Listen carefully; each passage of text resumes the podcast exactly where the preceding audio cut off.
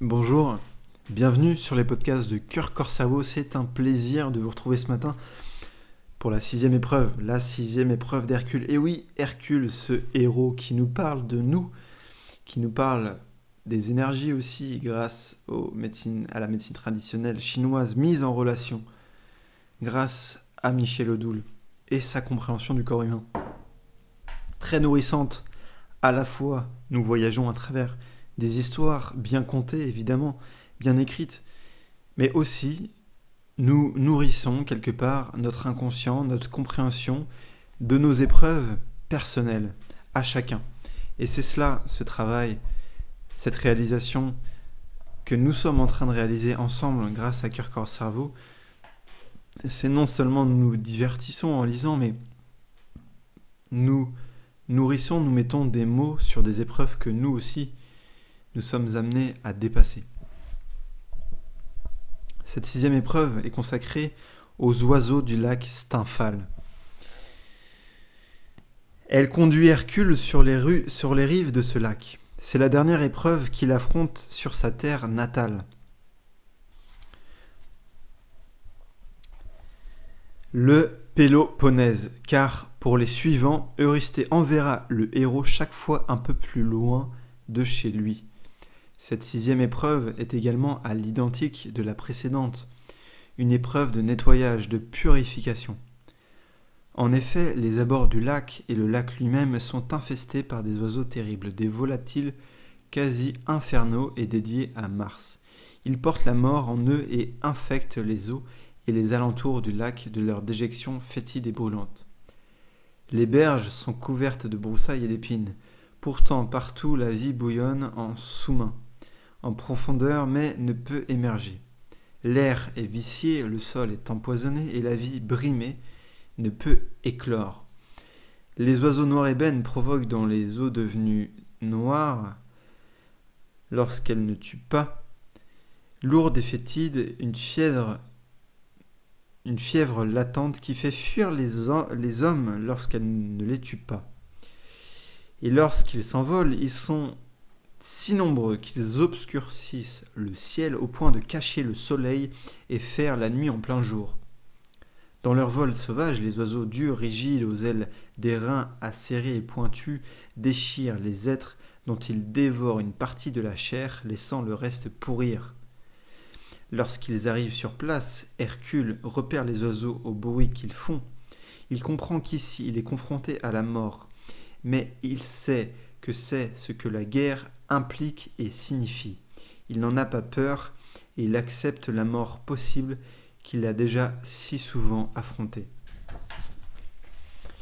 Il sait pertinemment que les oiseaux du lac, Stymphale, sont les enfants de Mars, qu'ils sont dédiés à ce dieu de la guerre et donc de la destruction. Mais il sait également que Mars, pacifié, est aussi le dieu du printemps et de l'agriculture Hercule n'a donc pas peur des oiseaux en tant que tels, mais de leur multitude qui peut tout noyer et à laquelle il risque de succomber. Athéna, dans sa glorieuse protection, a confié à Hercule des crotales, des sortes de castagnettes que Vulcain, à sa demande, avait forgées dans de l'airain.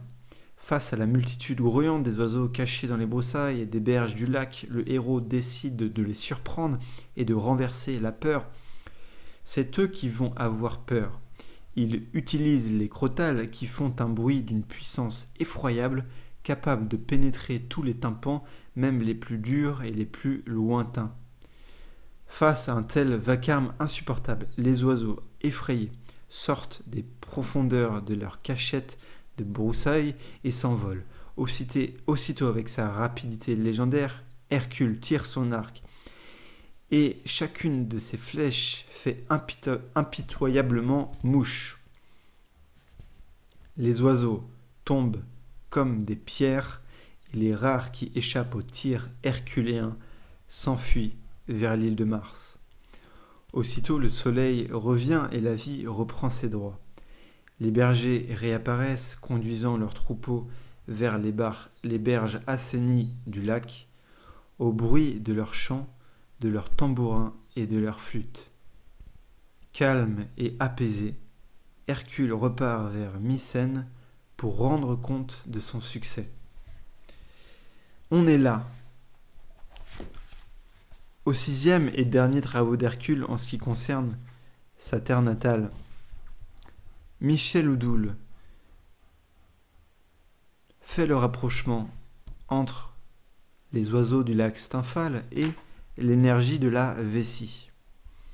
La vessie, elle est chargée d'évacuer les vieux schémas, les vieilles mémoires profondes de l'individu. Il ne s'agit pas là des mémoires émotionnelles conscientes éliminées par le gros intestin.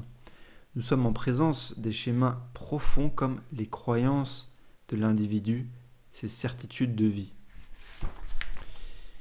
Michel Odoul conclut à travers plusieurs pages que ce sixième travail est celui de l'acceptation de la mort des croyances et des repères. Par cette conscience, l'être accepte son devoir de vie par l'accueil du nouveau et du renouveau. Pour cela, il doit accepter l'abandon des certitudes et accepter de, nommer ce qui l'effraie. Il doit intégrer que la vie naît de la mort. Les valeurs, à conquérir, à à dépasser, les projections symptomatiques familiales, sociétales sont évidemment citées dans ce livre de Michel Odoul, notamment celles de la panique, la peur du père, l'inquiétude, la vanité, les craintes, les certitudes, qui se déclinent en autoritarisme, en dureté, en peur familiale et autres. Je vous laisse à la lecture de ce livre. Si vous ne l'avez toujours pas acheté, eh n'hésitez pas à vous le procurer. Il est à un prix euh, à 20 euros. 20 euh, euros sur mon site internet, vous pouvez le trouver. Il y a le lien en description. Je serais très heureux que vous participiez euh, d'une manière indirecte euh, au versement d'une commission, puisque si vous achetez le livre sur mon site internet, évidemment, je touche une commission. Euh, et ça peut venir donner du beurre au podcast de Cœur Corps Cerveau afin qu'il puisse être pérennisé dans le temps si vous appréciez évidemment ces podcasts. Je vous remercie de votre écoute.